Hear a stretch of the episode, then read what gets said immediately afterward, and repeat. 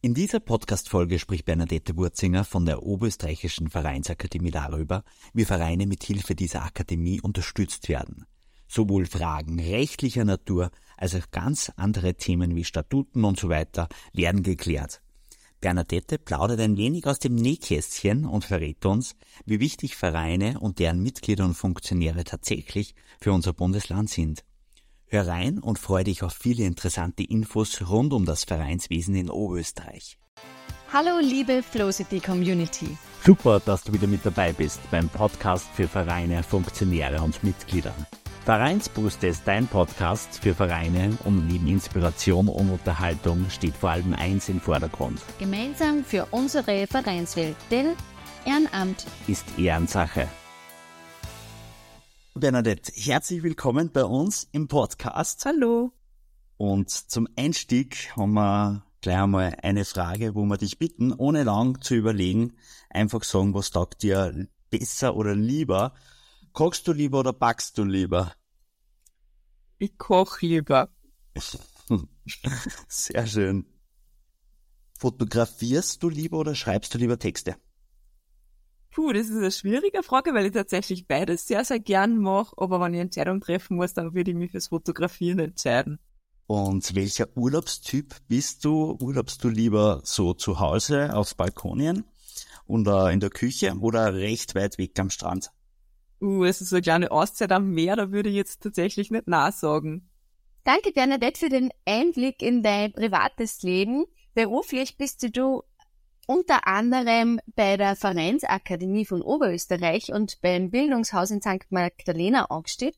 Und ähm, unsere Frage ist da, was macht die Oberösterreichische Vereinsakademie eigentlich und was ist es? Ja, die Oberösterreichische Vereinsakademie ist eine Servicestelle, eine Anlaufstelle für alle Vereine und für alle Ehrenamtlichen in Oberösterreich. Das heißt, mit jeder Frage, mit jedem Anliegen rund ums Vereinswesen kann man sich an die Oberösterreichische Vereinsakademie wenden. Die Oberösterreichische Vereinsakademie gibt es ja schon einige, einige, viele Jahre. Und ähm, aus was für einer Initiative oder aus was für einem Hintergrund ist die damals gegründet worden? Ja, also die Oberösterreichische Vereinsakademie ist jetzt tatsächlich schon über 22 Jahre alt. Das heißt, die ist im Sommer 1999 gegründet worden. Und zwar auf Initiative vom Herrn Altlandeshauptmann Dr. Josef Püringer. Dem war das damals schon Anliegen. Also der hat schon erkannt, wie wichtig das Ehrenamt für die oberösterreichische Bevölkerung und für das Land Oberösterreich an sich ist. Also, dass man da unbedingt ja, die Vereine unterstützen muss, dass sie bei ihrer Tätigkeit Freude haben und dass das so beibehalten wird, weil es ist wirklich ein ganz wichtiger Kit und ein ganz wichtiger Motor für die Gesellschaft in Oberösterreich. Also darum war das schon ein mächtiges Anliegen, die Ehrenamtlichen zu unterstützen. Nicht nur ihm war das vermutlich ein großes Anliegen, uns alle ist ja ein großes Anliegen. Und auch der Vereinsakademie. Wie kann man sich das vorstellen? Bernadette, du hast vorher erwähnt, ähm, ihr seid quasi die Anlaufstelle für Vereine und Oberösterreich. Ähm, wie genau kann man sich das vorstellen mit Anlaufstelle? Kann man mit Fragen zu euch kommen? Kriegt man rechtliche Unterstützung oder ähm, wie schaut denn das aus? Mit welchen Problemen oder Herausforderungen kann man euch anfragen? Ja, also wir sind jetzt tatsächlich eine Anlaufstelle, wo man persönlichen Kontakt kriegt und das ist, glaube ich, einzigartig in Oberösterreich. Das heißt, man klickt sich nicht, auf, nicht nur auf die Website und findet dann einen Leitfaden oder findet irgendwelche zehn Tipps oder was auch immer, sondern man kann tatsächlich mit seinem ganz persönlichen und individuellen Anliegen sich an die Oberösterreichische Vereinsakademie wenden. Das heißt, mit meinen ganz individuellen Statuten, wenn ich eine Frage dazu habe, wenn ich mir nicht sicher bin, ob die so passen, ob das rechtlich so in Ordnung ist, ob man da was umschreiben sollte, damit man später keine Probleme kriegt, damit er wirklich alles Hand und Fuß hat. Äh, da kann man sich dann mit seinem ganz persönlichen ja, Hintergrund an die Vereinsakademie wenden und da Unterstützung anfragen. Das heißt, man ruft ganz einfach an, oder schickt eine E-Mail, aber wie gesagt, man kann auch tatsächlich gleich den persönlichen Kontakt suchen und zum Telefonhörer greifen. Man ruft an und sagt, ich hätte gern jemanden, der über meine Statuten drüber schaut und wir machen das dann. Genau. Und ja, das passiert dann entweder wiederum durch das, dass die Statuten geschickt werden und wir schauen drüber und geben eine Rückmeldung, rufen zurück. Oder man kommt tatsächlich persönlich vorbei und ja, sitzt sie einfach mit uns ein Stündchen hin und geht die Statuten durch. Von Angesicht zu Angesicht und das ist wirklich einzigartig in der Vereinsberatung in Oberösterreich. Das ist wirklich ein sehr toller Service, was da angeboten wird. Vor allem ja für Vereine, die was vielleicht gerade am Start sind und Ganz genau. Nicht, nicht, genau wissen, okay, wie fängt man denn an oder wie gibt man. Du hast ja erwähnt, man kann sich mit sehr, sehr vielen Fragen an euch wenden und die Vereinsakademie bietet ja auch direkt Weiterbildungen und Kurse auch für Vereine an. Aber welche Angebote in etwa bietet die Vereinsakademie da an? Ja, bei den Kursen und Weiterbildungsangeboten von der Vereinsakademie handelt es sich um, um klassische Themen aus dem Vereinsalltag. Das heißt, wir haben uns natürlich über die letzten 20 Jahre einmal angeschaut, welche Fragen kommen denn da so tagtäglich oder welche Fragen tauchen denn immer wieder auf? Was wird besonders oft nachgefragt? Wo braucht es am meisten Unterstützung? Und diese Fragen haben wir ganz einfach in Themenbereiche gegliedert und dazu gibt es regelmäßig Weiterbildungen. Das ist einerseits, wie vorher schon erwähnt, vereinsrechtliches, das heißt, da geht es um Statuten, um die Vereinsgründung, um Generalversammlungen und solche Dinge. Dann geht es auch viel um Haftungsfragen. Dann ein weiteres Thema, was ebenfalls in einem Workshop behandelt wird, ist das Steuerrecht, Vereine und Steuern. Das ist natürlich immer ein großes Thema, weil man möchte sie natürlich auf gar keinen Fall, ja, äh, eben, man möchte keine Fehler machen und Steuerrechtliches ist da einfach immer ganz ein großes Thema, dass man dann einfach abgesichert ist im Vorhinein, dass man alles richtig macht und dass man nicht plötzlich irgendwelche Zahlungen zu erwarten hat, mit denen man nicht gerechnet hat, weil man einfach das, das Know-how führt. Genau. Also Vereinsrecht, wie gesagt, steuerrechtliches und dann sind auch ganz viele softe Themen dabei. Soft Skills, wie man so schön sagt. Ähm, das ist die Motivation von Ehrenamtlichen, die Gewinnung neuer Vereinsmitglieder, dass man für Nachwuchs im Verein sorgt, dass man die ehrenamtlichen Mitarbeiter motiviert, weil schließlich hat jeder in seiner Freizeit, ja, wissen wir äh, tausend Dinge zu tun und dass man dann jemanden dazu bewegt, sich für ein Ehrenamt ohne Entgelt dann engagieren, also ehrenamtlich. Äh, ja, da braucht es natürlich auch gewisse Motivation und eine gute Führung im Verein. Genau. Ja, diese Themen sind jetzt im Großen und Ganzen.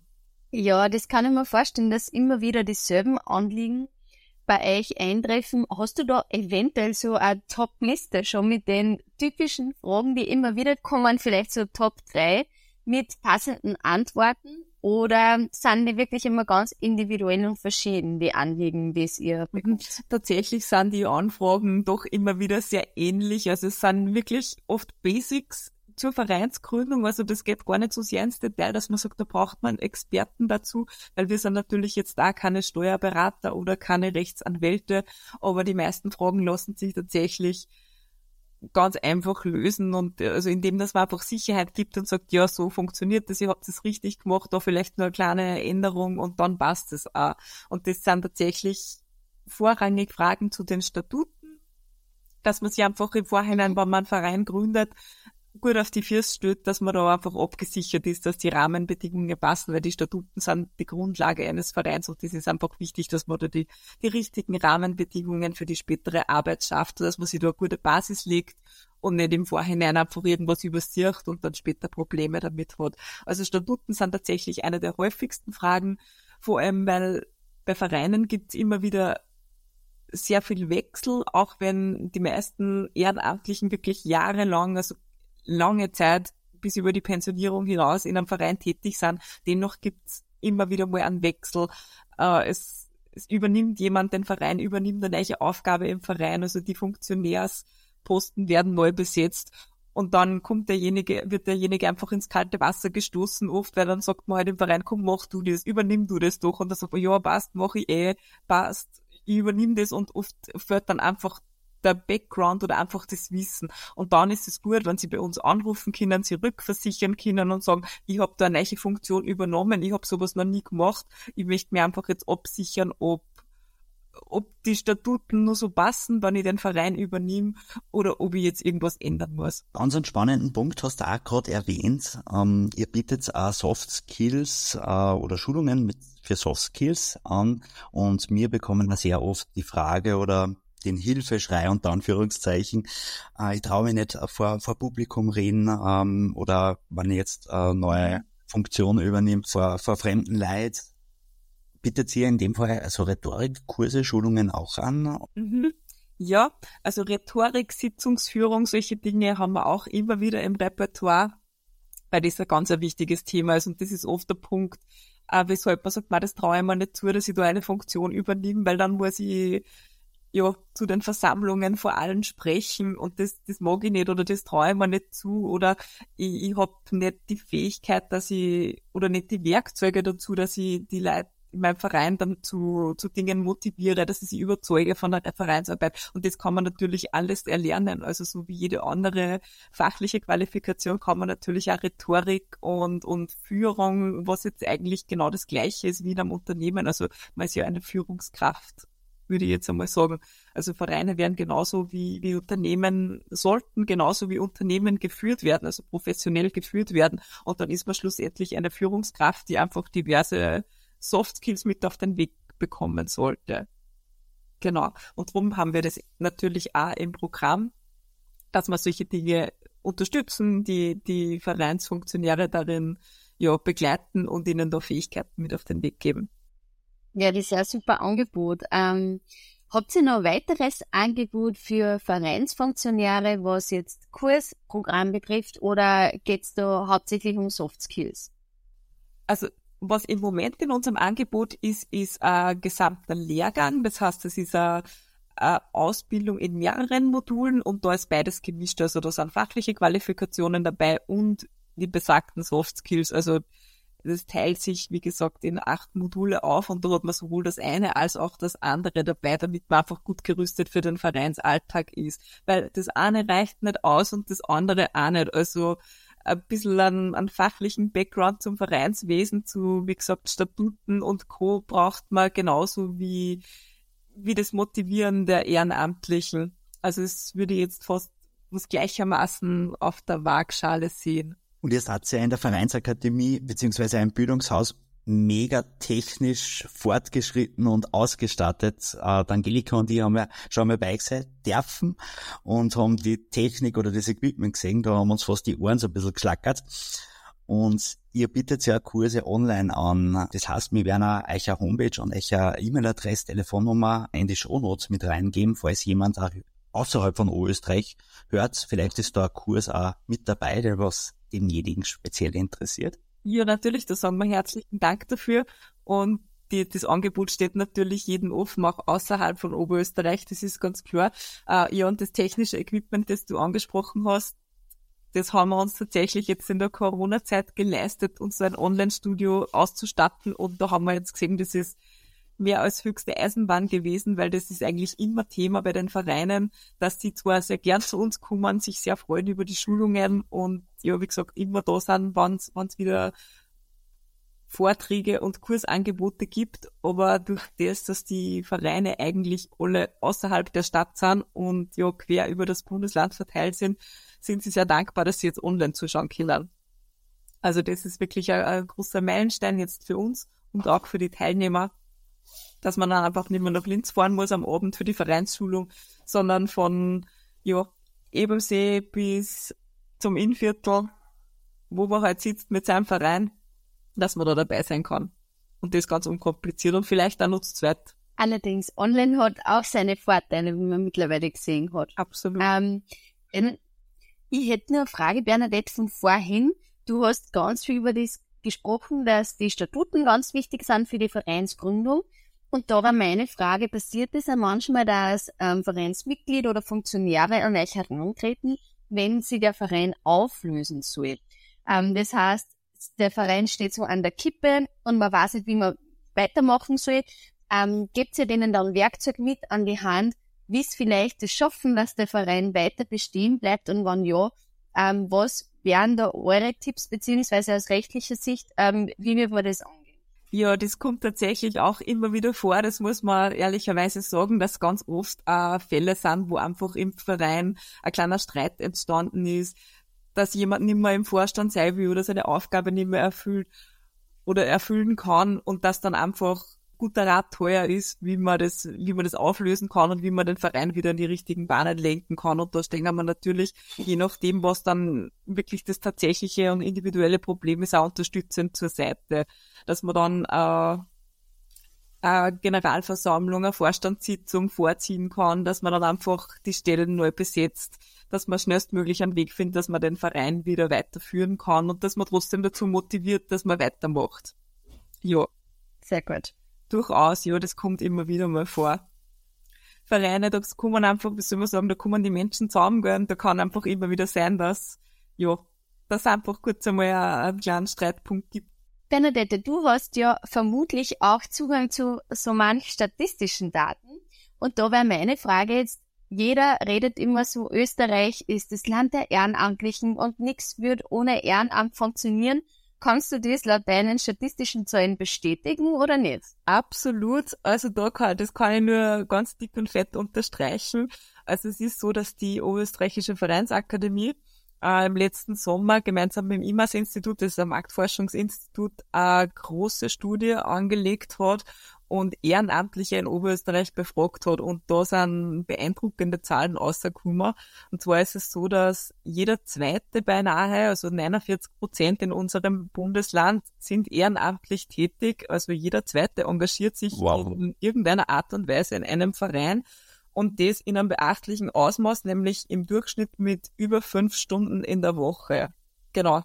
Also das sind insgesamt 600.000 Menschen knapp die sich in unserem Land engagieren. Und was auch noch beachtlich ist, ist, dass 200.000 Menschen bereit wären, sich zu engagieren. Das heißt, die haben Interesse, sind aber noch nicht im Verein tätig. Und das ist ganz, ganz ein großes Potenzial, wo man sagen muss, da kann man sich dahinter knien und schauen, dass man denen den eigenen Verein, also das Vereinswesen vorstellt, dass man die einlädt, dass man sagt, schaut mal vorbei, schaut euch das an und dass auch die sich engagieren können, weil das ist einfach ein ganz großes Potenzial, das, ja, das man nutzen sollte, weil das Ehrenamt ist einfach bedeutsam und wichtig. Wir brauchen jetzt noch ausschauen, die vielen Stürme und Unwetter, die es leider gegeben hat. Also die Stürme, die jetzt gerade getobt haben vor ein paar Tagen und was letzten Sommer so los war. Und ja, wenn es da die Feuerwehr und die zahlreichen Einsatzkräfte nicht gäbe, da schaut man nicht so schön aus.